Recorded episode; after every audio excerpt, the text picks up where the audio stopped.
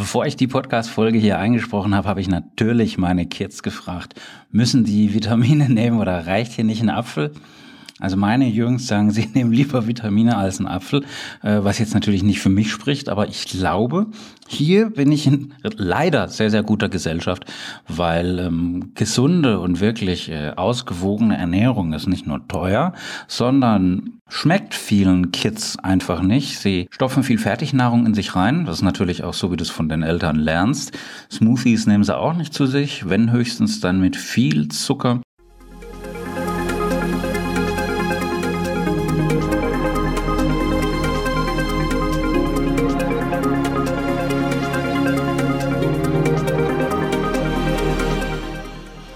Ganz im Ernst, kein Kind liebt Obst und Gemüse. Also ich habe in äh, über 40 Jahren noch kein einziges getroffen.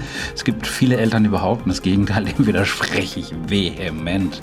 Klar, dass die mal ganz gerne eine Mango naschen oder vielleicht Granatapfel oder irgendwie was äh, Exklusives. Aber im Normalfall äh, kommt das nicht wirklich vor. Und gerade dann, wenn die so einen Wachstumsschub machen, glaube ich schon, dass so ziemlich jedes Kind dann mal in so einer ja, Unterversorgung mit Vitalstoffen ist und das sollte eigentlich nicht sein.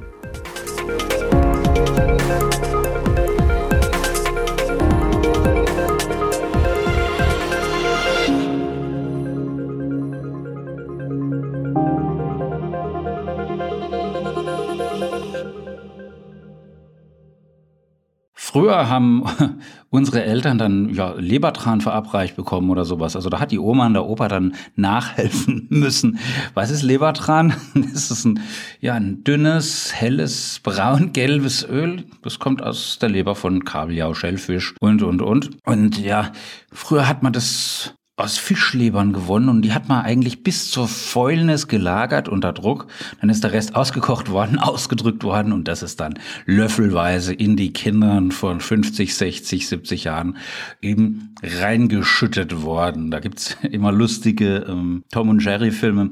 Aber das ist was, was ich jetzt überhaupt nicht mehr heute nachvollziehen kann, beziehungsweise was heute nicht zum Glück nicht mehr notwendig ist. Also muss man als Kind Vitamine nehmen oder reicht hier nicht ein Apfel? Ich sage Jein. Ganz, ganz, ganz klares Jein. Es hängt tatsächlich einfach von der Ernährung der Kinder ab. Und der Vitalstoffmangel bei Kindern ist ein wichtiges Thema, weil die Zahl der Kinder, die jetzt von einem Vitalstoffmangel betroffen sind, ähm, und der lässt sich eigentlich sehr, sehr einfach korrigieren, der nimmt leider exponentiell zu. Und wenn bei Kindern oder in der Familie eben auf dem Speiseplan überhaupt kein Obst oder überhaupt kein Gemüse draufsteht, sondern wirklich nur Nudeln, Pizza, fertiggerichteter Burger äh, oder Chicken Wings, dann führt das ganz logisch und zwangsläufig zu Defiziten an Vitalstoffen, weil natürlich in diesen Fertigprodukten überhaupt nicht genügend Vitamine, Mineralstoffe, Fette, vor allem gesunde Fette vorhanden sind. Und generell kann man einfach davon ausgehen, dass je auffälliger so ein Kind ist, wenn Konzentrationsstörungen hier den Tagesalltag bestimmen, Lernschwierigkeiten, eine gewisse Impulsivität besteht, also so ein Aufmerksamkeitsdefizit, dann kannst du tatsächlich davon ausgehen, dass hier natürlich in der Gesamtheit nicht nur der Vitalstoffmangel ein Problem ist, aber der auch. Und da kannst du was machen. Und äh, wir sehen ja natürlich auch ADHS, das hat in den letzten Jahren exponentiell zugenommen. Ich würde nicht sagen, dass alle äh, jetzt auf einmal ADHS haben, aber die Verordnungszahlen von Ritalin und Amphetamin sind natürlich gewaltig durch die Decke gegangen, was mich besorgt. Und wenn dann solche Symptome bestehen, dann ist es auch ziemlich wahrscheinlich, dass man wenn man das Kind denn untersucht, mal so ein Blutbild, Vollbildanalyse macht, den Urin testet und, und, und, dass hier ein Mangel an Vitalstoffen vorherrscht. Und häufig ist es dann so, dass das einzigste bunte oder vielleicht grüne, was die Kiddies zu sich nehmen, tatsächlich Smarties sind, ja. Und ähm, wenn ich jetzt nach Bildern recherchierst, ich mache ja auch äh, immer oder oft parallel ein Video dazu und dann guckst du so nach Kindern, Vitamine, ähm, Schrägstrich, gibst du die Schlagwörter ein, wenn du dann so ein Bild findest mit Kinderhänden, wo Smarties drin sind und du siehst aber schon an den Fingernägeln den Zinkmangel, dann ähm, wird ja einiges klar. Ja, und das soll nicht sein. Kleine Werbeunterbrechung. Diese Podcast-Folge ist supported von Sanustol, einer Marke von Dr. Kade, weil Vitamine und Mineralstoffe, die sind essentiell lebenswichtig, aber unser Körper kann die nicht alle selbst herstellen. Und deswegen macht es durchaus hin und wieder mal Sinn, Nahrungsergänzungsmittel einzunehmen, und zwar nach einer tiefergehenden und ausführlichen Beratung in der Apotheke vor Ort. Werbung Ende. Gehen wir mal in die Praxis. Äh, lasst uns über die neun Jahre alte Carlotta reden. Das ist jetzt schon ein paar Jahre her. Die war immer nur müde. Konzentrieren kann die sich überhaupt nicht. Und die Versetzung von der dritten in die vierte Klasse war damals wirklich fraglich. Und ja, gleichzeitig hat dann die Mama noch mich darum gebeten, ähm, zu schauen, ja, wie ist denn der Vitaminstatus? Wie schaut's denn jetzt aus mit Gluten? Ist da eine Unverträglichkeit dabei? Hat das Kind vielleicht einen Pilz? Und schau aber bitte mal nach Vitalstoffen. Das kann ich jetzt als Apotheker nicht direkt machen, aber wenn du dann mit einem Labor zusammenarbeitest und äh, mit dem Arzt äh, auf Augenhöhe, dann geht das natürlich schon. Und der behandelnde Arzt, der hat dann das Blut abgenommen und jetzt möchte ich mal so zeigen, was man da so alles gefunden hat. Und was hier besonders auffällig war, die hat einen ganz eklatanten Mangel an Omega-3-Fettsäuren gehabt. Und diese gesunden Fette, also diese Omega-3-Fettsäuren, die sind elementar für unser Nervensystem. Und man weiß, dass der hohe Gehalt an Omega-3-Fettsäuren die Sterblichkeitsrate von Herzerkrankungen deutlich reduzieren kann. Da würde jetzt jedes Kind sagen, das juckt mich jetzt doch noch nicht. Na klar, natürlich nicht. Aber gleichzeitig weiß man eben auch, dass die Omega-3 Omega-3-Fettsäuren einen sehr, sehr günstigen Einfluss auf den Verlauf von psychischen Erkrankungen hat. Und ja, ich meine hier tatsächlich Depression. Ich meine manisch-depressive Erkrankungen, Schizophrenie, ADHS, Hyperaktivität. Überleg doch mal, unser Gehirn besteht zu großen Teilen aus Fett. wenn jetzt hier ein Defizit besteht, dann kann natürlich die ganze zelluläre Struktur und die Signalübertragung beeinträchtigt, erheblich beeinträchtigt sein. Und deswegen sollte unbedingt der Omega-3-Index untersucht werden. Und da sollte das Verhältnis von EPA zu DHA, das ist die Abkürzung von Eicosapentaensäure zu Docohexaensäure, EPA zu DHA, wenn du weißt, reicht. Und dieser Index, der sollte über acht sein. Und das bekommst du hin, wenn du ordentlich und fast täglich, ja, Makrele, Hering und Lachs aus Wildfang ist dann, dann am besten kombiniert mit vielen bunten Gemüsen und da liegt der Hase natürlich schon im Pfeffer. Ähm, wo geht das denn? Wie geht das denn finanziell äh, für einen normalen Haushalt, beziehungsweise wo, wo bekommst du das und welches Kind ist das und welcher Vater und welche Mutter kann das kochen. Ja, ich habe einen Artikel aus ähm, einem Ärzteblatt, der ist schon sieben, acht Jahre alt, gefunden. Da steht in der Überschrift sehr wenig Evidenz für ADHS-Therapie. Da geht es um diese Omega-3-Fettsäuren. Das heißt, die Wirksamkeit von nicht medikamentöser Therapie gegen ADHS ist in Studien kaum belegt. Das ist der eine Punkt. Da denke ich mir, ja Gott, dann muss ich das gar nicht mal weiterlesen. Ich habe trotzdem weitergelesen. Mir sind die Schuppen von den Augen gefallen. Ähm, weil ich könnte ja dann gleich das Kind mit äh, Ritalin therapieren lassen vom Arzt, aber das möchte ich nicht immer gleich. Ich habe dann eben doch weitergelesen und dann kam Folgendes raus. Es gab positive Effekte und zwar deutlich positive Effekte für Nahrungsergänzung mit auf der einen Seite Omega-3-Fettsäuren und auf der anderen Seite mit einem Verzicht auf Lebensmittelfarbstoffe. Nur diese zwei Dinge. Also das ist Text und Überschrift, die klaffen auseinander äh, wie eine Gletscherspalte, wie eine große Gletscherspalte. In der Überschrift steht wenig Evidenz und im letzten Satz steht dann eben dann, dass es deutliche Effekte gibt. Und äh, das kann ich bestätigen. Denn es gibt mittlerweile viele, wirklich unzählige Studien, Meta-Analysen, die beweisen eben, dass Omega-3-Fettsäuren die kognitive Entwicklung bei Kindern deutlich fördern können. Was haben wir jetzt bei der Carlotta sonst noch testen lassen? Wonach haben wir geschaut? Ich habe ähm, natürlich äh, eine Vollblutanalyse veranlasst und da haben wir natürlich Mikronährstoffe getestet. Wir haben Vitamine getestet. Wir haben Kalium, Calcium, Magnesium, Selen, Eisen, Zink und so weiter. Die üblichen Verdächtigen haben wir im Vollblut getestet und im Prinzip waren auch alle Werte mehr oder weniger okay. Das Einzige, was wirklich niedrig war, war Zink. Und Zink brauchst du ganz, ganz elementar für die Bildung von Neurotransmittern als Katalysator bei vielen Enzymsystemen, natürlich auch für dein Immunsystem. Manche nehmen es noch für die Haut und für die Haare.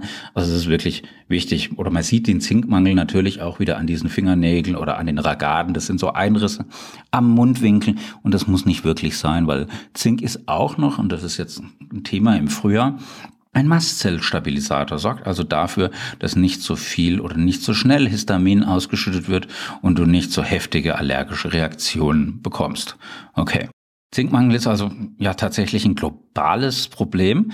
Es betrifft das Immunsystem, aber eben auch die kognitive Entwicklung. Und die kleine Carlotta, die hatte eben einen ausgeprägten Zinkmangel. Und wenn ich mir dann äh, so eine Blutanalyse anschaue, dann schaue ich nicht nur, ob die Werte im Normbereich sind, sondern wie, wie ist denn der Trend? In welche Richtung geht es?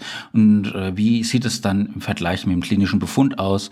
Und da waren jetzt B6 und B12, also Vitamin B6 und Vitamin B12 tatsächlich im unteren Drittel. Und da habe ich es natürlich trotzdem substituiert mit einem äh, Kombinationspräparat. Warum? Weil die Erfahrung eben zeigt, dass hier, äh, und auch Studien eben zeigt, dass hier ähm, bei einem Vitamin B6 und B12-Mangel oder wenn wir im unteren Bereich sind, dass hier ähm, die kognitiven Leistungen nicht optimale äh, Bedingungen haben. Was mich besonders beunruhigt hat, und das ist was, was mich jedes Mal ziemlich ärgert, das war der ausgeprägte Vitamin D-Mangel. Die Kinder sind nicht immer nur draußen am Spielen wie vor 50 Jahren äh, unsere Eltern oder Großeltern. Nein, ähm, eben nicht. Ja, und äh, die nehmen auch nicht alle Vitamin D und die essen nicht alle äh, oder müssen nicht alle Lebertran schlucken. Ne? Ich habe dann auch noch auf Glutenintoleranz, auf Pilze und Allergie testen lassen und ähm, da gehe ich dann auch auf die Transglutaminase, Antikörper ein, auf Gliadin. Aber das war alles absolut normal. Das heißt, es hat nicht wirklich viel gefehlt. Da hat nicht viel gefehlt, ein bisschen B6 und B12. Wir waren noch nicht mal in einem Mangelzustand. Zink und Vitamin D, das war eigentlich schon alles. Das war eigentlich schon alles. Ich habe noch ein bisschen Vitamin A mit dazu gegeben, in niedriger Dosierung, weil es hier einfach auch Sinn macht aus Erfahrungswerten, aber das war's auch schon. Das heißt, wenn ich mein Kind dann eben teste, das mache ich nicht nur bei der Carlotta so, dann möchte ich natürlich ein paar Mineralstoffe haben, im Vollblut, Zink, Selen, Kupfer, die üblichen Verdächtigen. Dann den Omega-3-Index, Vitamin D und Vitamin A und mindestens mal B6 im Vollblut, vielleicht auch noch B12. Jod im Urin ist auch immer wichtig, weil den Jodmangel, der korreliert immer direkt mit der geistigen Entwicklung. Und Jod sollte man ja auch schon in der Schwangerschaft und dann in der Stillzeit berücksichtigen, weiß jede Mama. Und ich habe die Hoffnung selbst noch nicht aufgegeben, dass meine Kinder sich mal ja auch so so ein Stück Obst gereifen. Wenn wir jetzt hier kochen, dann animiere ich die immer zumindest mal. Das ist ja auch bei Gemüse oder so Salat so ganz ganz kritisch. Sie lieben Paprika, sie lieben Gurke, also dürfen die diesen Salat schneiden und wenn sie dann äh, schon bei der Zubereitung vom Salat Gurke, Paprika oder Tomate oder was auch immer da dabei ist, gerne mal naschen, dann ist das äußerst praktisch und dann bin ich auch nicht böse, wenn für mich kein Salat übrig bleibt, dann kann ich mir hinterher immer noch einen machen. Smoothies ist nicht so erzeugt. Es kann noch so bunt sein, wenn höchstens dann mit ganz viel Zucker noch on top.